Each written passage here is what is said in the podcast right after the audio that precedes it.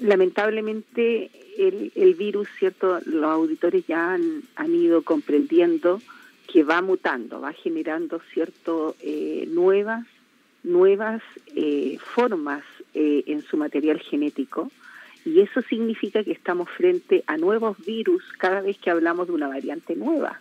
Entonces, eh, esta es una capacidad que tienen los virus especialmente que, por ejemplo, a ver, para que el auditor lo, lo, pueda asociar fácilmente, cuando uno, ¿cierto?, se pega un herpes simple, por ejemplo, que es un virus eh, que habitualmente aparece en los labios, ¿ya? Eh, imagínate que hay, un, hay más o menos más de 100 tipos de ese tipo de herpes simple. Entonces, el, los virus eh, siempre van a mutar.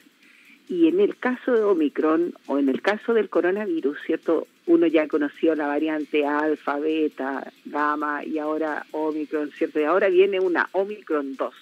O sea, el virus lo que intenta hacer es defenderse en el organismo de la persona enferma para irlo dañando. Y a la vez la persona que está muy enferma habitualmente en las UCI, ¿cierto? Eh, trata de defenderse del virus con su sistema inmune. Entonces lo que hace el virus es engañar al sistema inmune porque cambia la forma de su material genético. Y a eso se le llama entonces una nueva variante. Cuando uno detecta que el material genético que encontró en las personas es un material genético nuevo, que no estaba descubierto antes. Y eso es lo que pasó con Omicron 2. ¿ya? Eso es primero para entender por qué tenemos esta nueva variante. Fíjate que el virus ahora mutó en la proteína, nuevamente en la proteína que es la que engancha eh, al, al, al virus, ¿no es cierto?, a nuestras células normales, mutó allí nuevamente y lo hace más infecto contagioso, o sea, si antes una persona contagiaba a ocho personas en promedio con Omicron 1, ahora ¿no es cierto? Una persona puede llegar a contagiar a 10. Y es lo que hemos visto con este aumento de casos nuevos también. Correcto. Eso es lo que explica entonces por qué tenemos tantos casos. Y por otra parte, la clínica, esto es lo que más me preocupa porque lo que se ha visto en los pocos casos que hay, al menos en Chile y en el mundo, es que agrava más a las personas. El cuadro clínico es más grave, pero los síntomas son los mismos, congestión nasal, ¿cierto? La gente que ya ha tenido coronavirus eh, ellos pueden enseñarle a los demás cuáles son los síntomas, pero lo característico es que uno tiene esta sensación de un resfrío común. Si es que estás vacunado, lo pasas como con eh, congestión, dolor de cabeza, un poco de fiebre, eh, pero poco, con mucho malestar. O sea, tú, tú te levantas, por ejemplo, caminas un poco y te cansas y tienes que volver a acostarte, a reposar. Entonces, pero si estabas vacunado no vas a tener, ¿no es cierto?, un cuadro en el cual no puedes respirar, por ejemplo, que es lo que le pasa a las personas no vacunadas. Sí, doctora, ¿y por qué esta variante nueva del Omicron 2 es difícil de detectar? Difícil de detectar en, los antígenos, por ejemplo. Eh, ¿A qué se debe?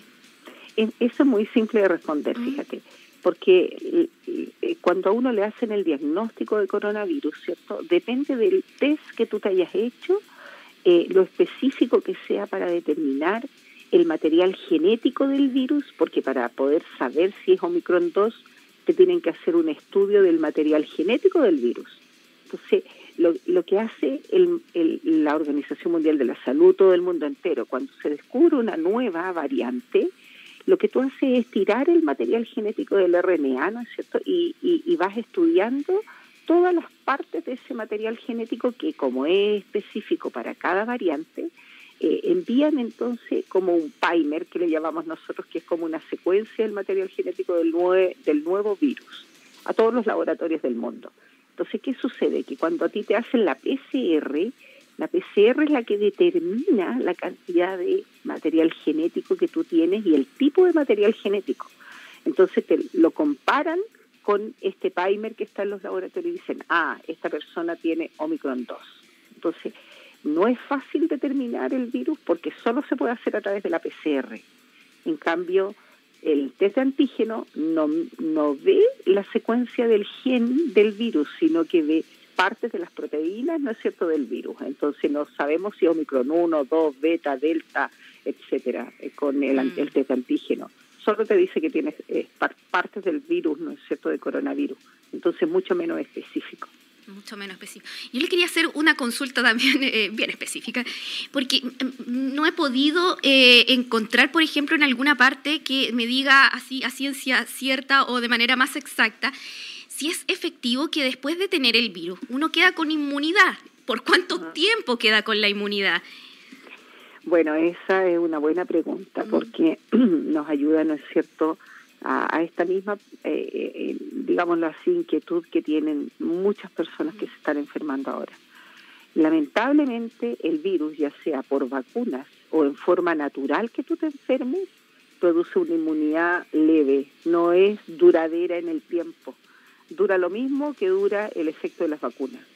Entonces, la inmunidad que tú vas a tener eh, al haberte enfermado en forma natural no es más allá de seis meses, ¿ya? En promedio cuatro meses, dice la evidencia científica. Entonces, lo que hacemos con la vacuna es como que te enfermaras, ¿cierto? En forma artificial, por así decirlo, casi con síntomas, no sé, muy llevables, porque te da un poco de fiebre, dolor en el bracito, ¿cierto? Cuando te vacunas, pero es el mismo efecto que tú tendrías si es que te hubiese enfermado en forma natural. Entonces, el que se enferma no genera una inmunidad más allá de lo que dura lo mismo de las vacunas y por eso es tan importante que los que han tenido coronavirus se pongan el refuerzo de la vacuna. Hay que más inmunes todavía, ¿o no? ¿Se, refuerza aún más la inmunidad? Claro, no, no es ¿Mm? que quedes más inmune, sino que recuperas la inmunidad después de, de los cuatro meses, ¿no es cierto? Que baja, porque lo, lo que hace este virus, fíjate, es generar una inmunidad en un momento, pero esa inmunidad no permanece por mucho tiempo. No es como otras inmunidades que quedan en la memoria del organismo, ¿ya? Esta no. O sea, por ejemplo, si tú te enfermas de sarampión, tú tienes inmunidad para toda la vida. Entonces, si alguna vez te llegas a topar con el virus del sarampión, tu organismo lo reconoce porque es tan, tan eh, particular el virus que lo reconoce y generas la inmunidad en el, en el momento, pero toda la vida. En cambio, el coronavirus no es así. Como no es, no es un virus reconocido por su, tu sistema inmune, el sistema inmune, ¿no es cierto?, genera una inmunidad muy leve. Y ese es el gran problema. Claro. Ahora, se está avanzando en vacunas que pudiesen empezar a generar memoria en las células de nuestro organismo para que, para que sea más largo el periodo de inmunidad, pero eso todavía no está descubierto. Por ahora las vacunas y enfermarse en forma natural te genera una inmunidad en promedio no más allá de seis meses. Que es para aclarar también. volver a poner otra vacuna. Sí, es que no, no, a mucha gente le queda esa duda porque como ha, ha habido muchos contagios, muchos ya han tenido la enfermedad en forma natural también muchos dicen como que, como que se despreocupan en el fondo porque dicen yo ya me enfermé, así como que estoy inmune y no, no, no nos siguen ahí con medidas, por ejemplo, en el tema de, no sé, de contacto social, se olvidan un poquito de eso. Entonces, no sé, eh, eh, era algo que queríamos aclarar eh, si es que era necesario también continuar con las medidas de autocuidado. Exacto, porque fíjate qué buena tu pregunta, porque lo que tiene que pensar la persona es que ya yo me enfermé, me enfermé levemente, ¿cierto? Mucha ya no es tan grave esta cuestión, parece que lo que dice la doctora. Pero lo que lo que te pasó es porque tú tenías vacunas, po. por eso es que tuviste síntomas leves, ¿cierto? Y tenías un sistema inmune preparado. Entonces, no es igual volver a reinfectarse o volver a enfermar cuando tu sistema inmune está más debilitado, po.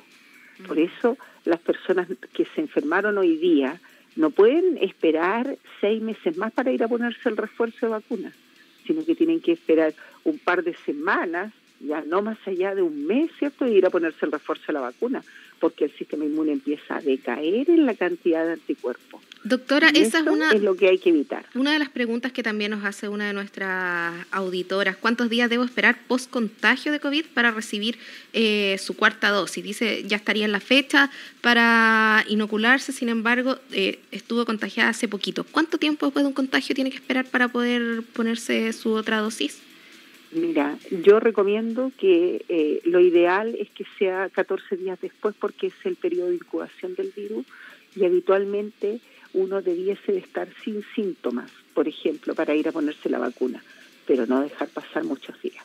Perfecto. Y además, eh, en temas internacionales, hemos visto en las noticias que en muchos países de Europa principalmente algunas de las restricciones eh, se han levantado. El tema de uso de mascarillas al aire libre, eh, el tema del trabajo desde la casa también se está eliminando de a poquito. ¿Cuál es su opinión respecto a estas, a estas decisiones que han tomado esos países y se podría aplicar en un futuro a Chile? ¿Aún falta? ¿Qué opina usted al respecto? Mira, lo que sucede es que nosotros, eh, primero, como chilenos, ¿cierto? Tenemos conductas que no, no las explicamos con lo que pasa en el resto del mundo. Por ejemplo, ¿ya? Eh, las personas que se vacunaron en otras partes del mundo con la primera y la segunda dosis, sagradamente se han ido a poner la, la tercera dosis o el refuerzo, ¿cierto? Porque saben que eso es lo que los protege. Entonces, si tú tienes una población con más del 85% de refuerzo de vacunación, estás seguro que los tienes protegidos, ¿cierto? Al menos a ese porcentaje de personas y puedes empezar a tomar medidas distintas, como por ejemplo, qué sé yo, en los espacios donde tú estás en un ambiente seguro, podrías dejar de usar la mascarilla, por ejemplo. Pero no sucede eso en Chile, ¿ya? Para que los auditores me entiendan claramente, yo les voy a hablar claramente también. Las personas que se pusieron la primera y la segunda dosis en Chile tenemos sobre el 85% que han cumplido con eso. Pero resulta que la vacuna de refuerzo, que en otros países la cumplieron también en más del 85%, nosotros no tenemos más del 73% de la población que se ha ido a poner el refuerzo. Mientras eso no ocurra, no lleguemos a niveles de seguridad que son como la primera y la segunda dosis, más del 90% de la población vacunada, ¿cierto? Con el refuerzo, no podemos tomar ninguna medida que nos libere del contagio. Porque si tú tienes a mucha población vacunada, esas personas, aunque se enfermen, van a transmitir en menor cantidad el virus si tienen la dosis de refuerzo.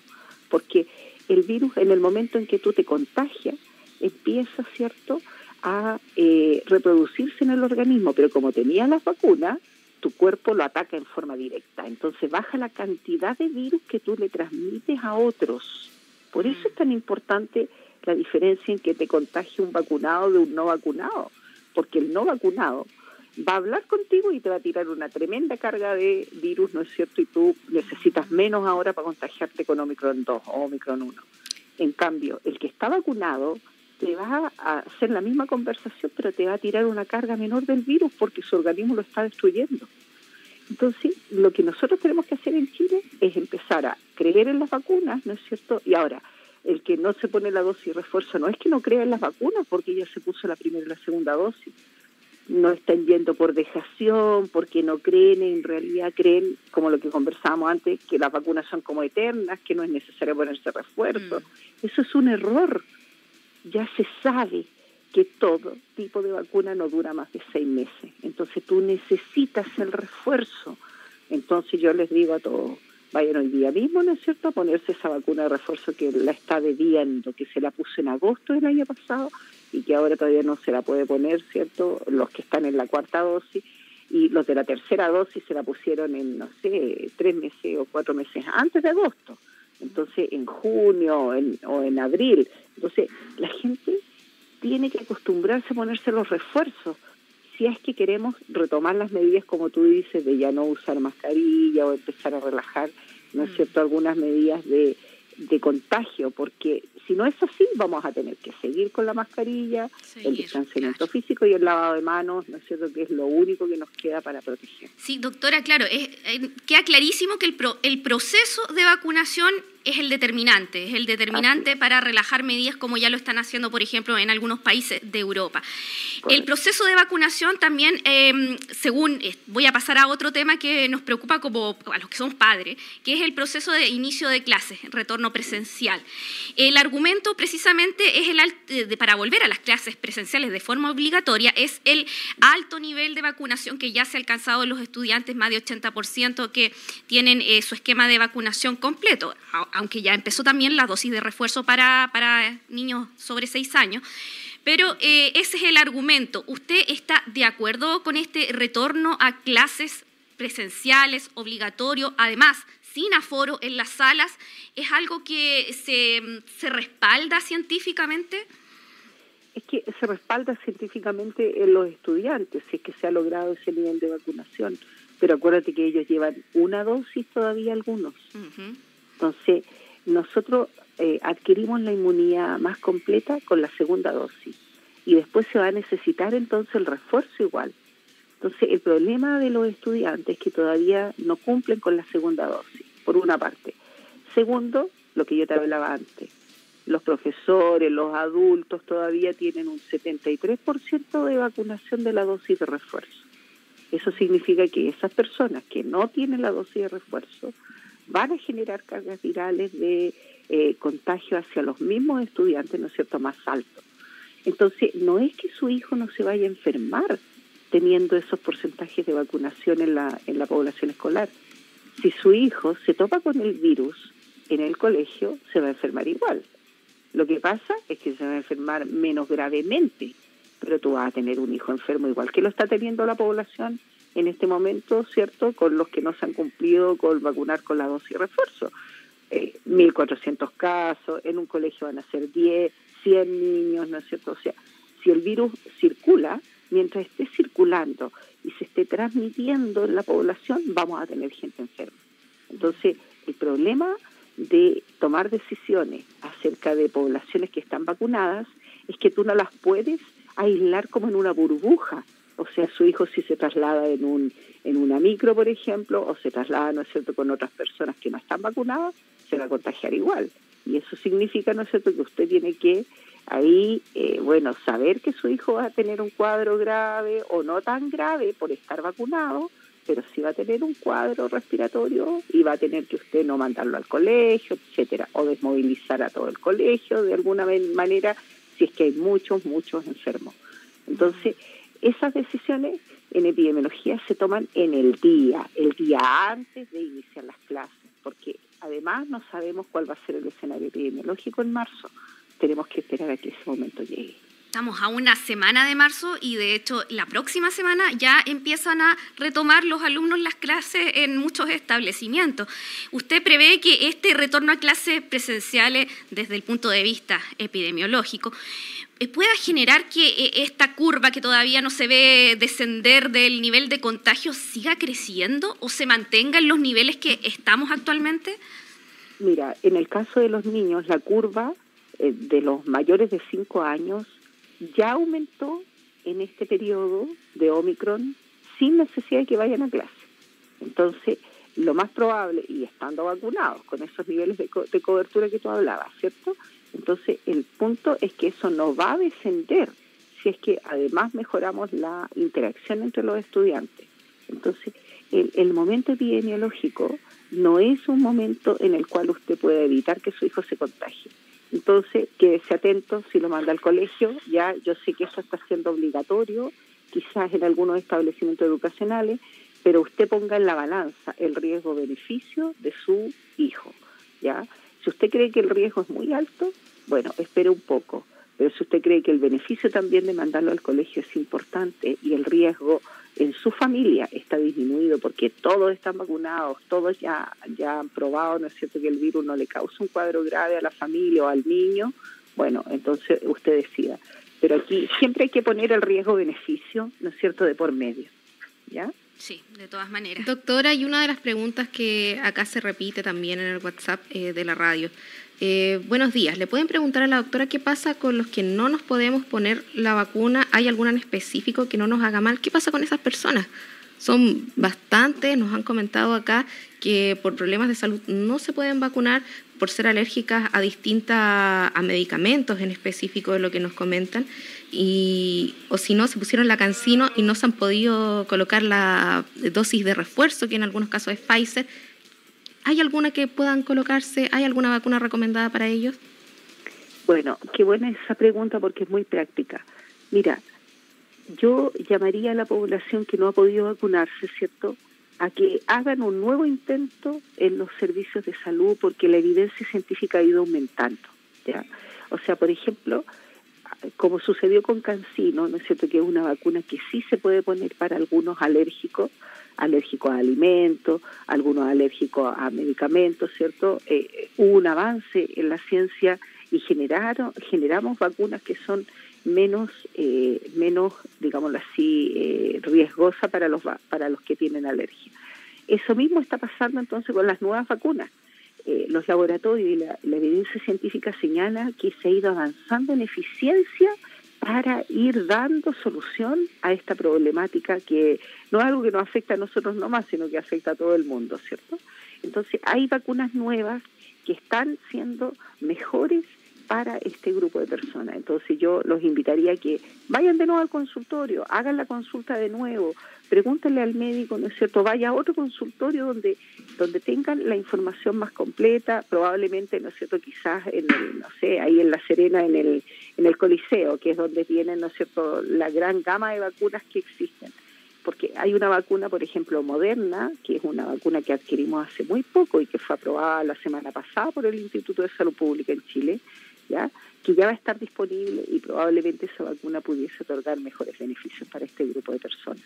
Pero mientras eh, no exista una vacuna, eh, porque lo que uno tiene que mirar es que los componentes de la vacuna, tú hayas hecho cuadros alérgicos, anafilácticos a esos componentes. ¿Ya? No es igual, por ejemplo, ser alérgico a algunos medicamentos como penicilina, ¿cierto? O alimentos. Esas personas sí se pueden vacunar, ahora con las vacunas nuevas, pero eh, los que han hecho la, el choque anafiláctico a los componentes de la vacuna del coronavirus son los únicos que tienen contraindicación. Entonces, por eso hay que estudiar el tipo de alergia que usted tiene y eh, podría existir la posibilidad de una vacuna para este grupo, ¿ya? Así que hagan de nuevo el esfuerzo de ir al consultorio y hacer las consultas. ¿Por qué? Porque esas personas solo van a estar protegidas cuando nosotros, todo el resto, nos pongamos la vacuna de refuerzo, por ejemplo, en más de un 90%. Mientras eso no ocurra, usted no está protegido. Sí, doctora, quería consultarle también, eh, bueno, estamos claramente, todavía no, supongo que no ha pasado el pic de, la, de esta nueva ola que estamos eh, hoy día. ¿Para cuándo se prevé que esto ya podría comenzar a disminuir? Ah, porque viene eh, después ya empiezan los meses fríos, viene el invierno, los cuadros siempre de cuadros respiratorios ahí se, se agravan. Entonces, ¿cuándo podríamos decir que ya este pic de esta ola, que es principalmente de Omicron, podría empezar a pasar? Bueno, mira, el comportamiento de lo que ha ocurrido en otros países con Omicron, ¿no es cierto?